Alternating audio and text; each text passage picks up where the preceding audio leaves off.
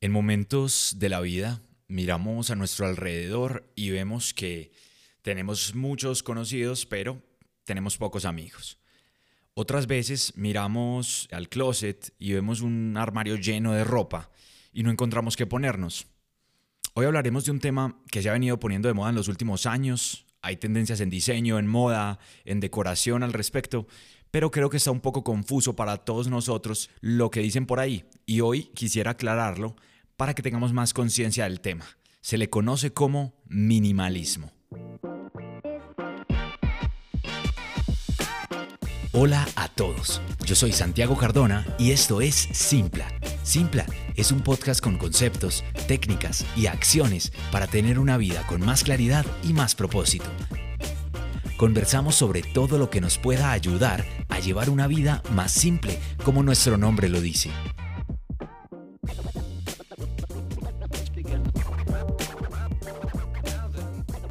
El minimalismo consiste en reducir todo a lo esencial, sin añadiduras, sin decoraciones, solo lo plenamente necesario para que las cosas cumplan su objetivo. Entonces aclaramos, minimalismo es vestirse de blanco. No, no lo es. Minimalismo tampoco es vestirse igual todos los días y tampoco es llevarlo al extremo y tener una casa sin muebles. Minimalismo es quedarse con lo, con lo esencial, con lo necesario, eh, digamos desprenderse de los lujos y de las añadiduras. Muchos creemos que es un tema moderno, ahí me incluyo, y que nadie lo había trabajado nunca. Otros, uno por ahí ve en las redes sociales gurús o expertos que dicen que prácticamente el minimalismo fue su descubrimiento y que ellos van años luz de la humanidad, pero eh, la verdad, desde hace muchísimo tiempo muchas personas en varios ámbitos hablaban de cosas similares. Los ejemplos más concretos son el de Siddhartha Gautama, más conocido como Buda, quien insistía que despojarse del deseo material era la clave de una vida feliz. Eso se asocia un poco ahí al minimalismo. Sócrates también, eh, de él se decía que él usaba solo una túnica. Y Jesús, que todos, todos lo conocemos, él insistía mucho en la austeridad, en ir ligero de equipaje, en quedarnos con lo necesario. Ellos obviamente no se refirieron al tema y mucho menos lo nombraron como minimalismo, pero creían que lo esencial era lo más importante y que debíamos enfocarnos en ello. Ahondemos entonces en el concepto. El minimalismo es aplicable a todos los ámbitos de la vida, ya que todas las cosas que vemos, tenemos y somos pueden reducirse a lo más esencial. Ejemplos, el ámbito digital. Cojamos nuestra lista de amigos en Facebook con seguridad podemos eliminar muchos y ni nos harán falta después. Nuestro armario. Hay estudios eh, que afirman que más de la mitad del tiempo terminamos usando las mismas seis o siete prendas porque son nuestras prendas favoritas. Y estoy seguro de que hay prendas en el closet u objetos, recuerdos que llevan más de un año sin ser usadas y ahí siguen, pues es la hora de desecharlas. Nuestro computador o nuestro, nuestra bandeja de entrada de email probablemente esté desordenada y llena de archivos basura eh, y los guardamos pensando en que si algún día de pronto lo necesitamos, borrémoslo.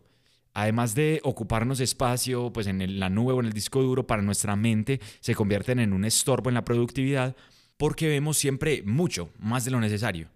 Hay varias tendencias que concentran este minimalismo en pues una en la parte de espacios y objetos, otra en el estilo de vida y la otra en la espiritual o interior. Mi favorita, que es el minimalismo espiritual o interior, digámoslo, es concentrarnos y mantener la mente en lo esencial sin dejarnos llenar de ruido.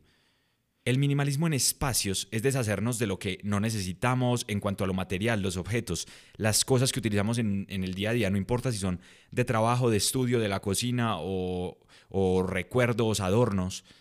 Finalmente está el minimalismo como estilo de vida, que es estar siempre en la búsqueda de menos, ya que quienes siguen esta corriente afirman que menos es más.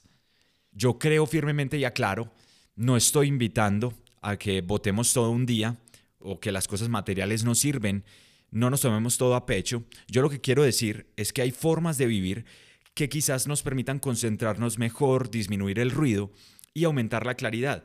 Y como la claridad es el objetivo de este podcast, por eso hoy traemos este tema. Bueno, ¿cómo he adoptado yo personalmente el minimalismo? Forma número uno, hay que convertirlo en una constante si uno quiere adherirse a algo, convertirlo en un hábito.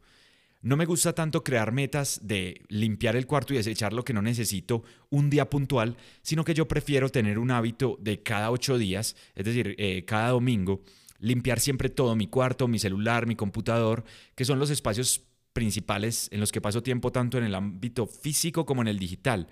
Y desecho pues todo lo de la semana. Elimino prendas de mi armario, borro fotos o capturas de pantalla en el celular que no me sirvan y así mantengo todo limpio.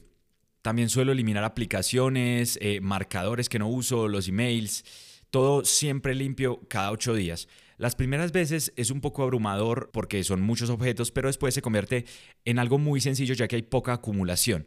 Además, esta técnica nos hace ser más conscientes de lo que compramos, de si realmente lo necesitamos y también de lo que guardamos, porque muchas veces guardamos, no sé, un folleto que nos dieron en la calle, un volante, una tarjeta, y nos convertimos en personas muy conscientes de guardar únicamente lo que realmente necesitamos. La forma número dos es en las relaciones. Y aquí sí, como dicen en Colombia, aquí sí que, aquí sí que voy a dar palo.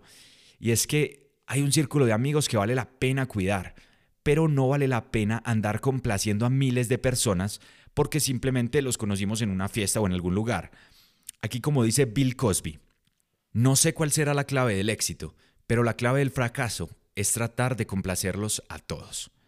Esto lo aprendí mientras vivía en España, y es que los españoles de alguna manera saben ser más, más reales, eh, aunque a veces suenen toscos, y entienden que una cosa es charlar o ir con alguien de copas un día, pero los latinos, como somos más cercanos, terminamos esperando mucho de cualquier persona que conozcamos y nos sentimos comprometidos a aceptar sus invitaciones, felicitarle en el cumpleaños, entre otros. Yo lo que apliqué fue ser más selectivo con quienes quería que permanecieran en mi vida y quienes eran personas pasajeras, para finalmente dedicarles tiempo y atención a mi nuevo reducido círculo de amigos. Todo esto empezó y esta búsqueda empezó en mí porque yo era una persona muy, muy sociable y justo en el día del cumpleaños de mi madre, hace como cuatro años, tenía dos o tres invitaciones a, a lugares diferentes con gente que conocía de hacía poco y se me hacía difícil, o sea, me costaba explicarles y decirles que no iba a ir y explicarles el por qué. Yo ahí fue cuando me di cuenta que debía concentrarme en lo importante, pues obviamente mi madre era más importante que estas reuniones, pues para, para ir a encontrarme con, con nuevos amigos y quizás conocer nuevas personas. No digo que las reuniones con otras personas no se deban dar, ni que no sean importantes, solo que nosotros mismos somos los que priorizamos nuestra vida. Es decir, nosotros tenemos una misión y una responsabilidad con nosotros mismos de decidir en todo momento qué es más importante y no sentirnos tan agobiados por tomar decisiones. La tercera forma es el modo de ver la vida. Aquí voy a ser muy breve y es concentrarnos en lo importante en nuestro día a día. Un ejemplo es señalar la tarea clave en nuestra lista de pendientes que va a hacer que nuestro día vaya a ser más exitoso y que en realidad avancemos. Muchas veces hacemos listas de pendientes muy largas, pero en esas listas de pendientes solo hay unas tres o cuatro cosas que en realidad son muy, muy importantes. Pues aquí, aquí aplicar el minimalismo es dejar las otras a un lado por el momento. No quiere decir que no las vayamos a ejecutar, pero concentrarnos en las tres más, más importantes desde el principio y no empezar a hacer pequeñas tareas eh, que, que, de pronto nos van a hacer sentir bien en el momento, pero al final del día vamos a decir, bueno, no hice lo importante, hice un montón de cosas que no tenían nada que ver con mi propósito del día y no hice lo que realmente tenía que hacer. Concentrarnos en qué de lo que hacemos arroja los mayores resultados o beneficios y que se convierte en una añadidura. Para ir cerrando, una amiga que tiene un Instagram, la pueden buscar, se llama eh, arroba empoderarte.sana. Ella en este momento está en Australia, pero antes de irse me eh, recuerdo que un día me dijo eh, sobre un reto minimalista.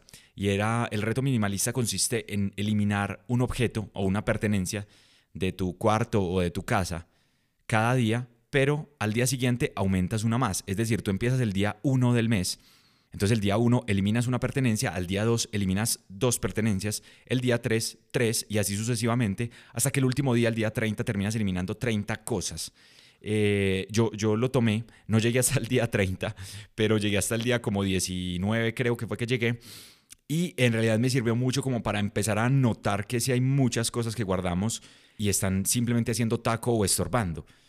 Además, muchas personas eh, se pueden beneficiar de ellas. Pasa mucho en Latinoamérica que hay mucha gente quizás pasando frío porque no tienen abrigo y nosotros tenemos ahí en nuestro closet 10 buzos o 10 chaquetas que están eh, esperando a ser usadas, nunca las usamos y probablemente haya alguien en algún lugar de nuestro país que se beneficie de tenerlas. Entonces, la reflexión final aquí es, busquemos el verdadero propósito y la importancia en lo que hacemos, en lo que decimos, en lo que tenemos, que no sea que entre toda esa basura que andamos cargando se nos haga difícil ver el oro que tenemos escondido adentro. Esperamos haberles aportado mucho valor e información útil para vivir una vida más feliz y más simple. Recibimos todo tipo de comentarios, preguntas. Ha sido un placer. Yo soy Santiago Cardona Ortiz y nos pueden seguir en Instagram como arroba simpla.co o en nuestro sitio web www.simplaconz.co. Conversamos pronto.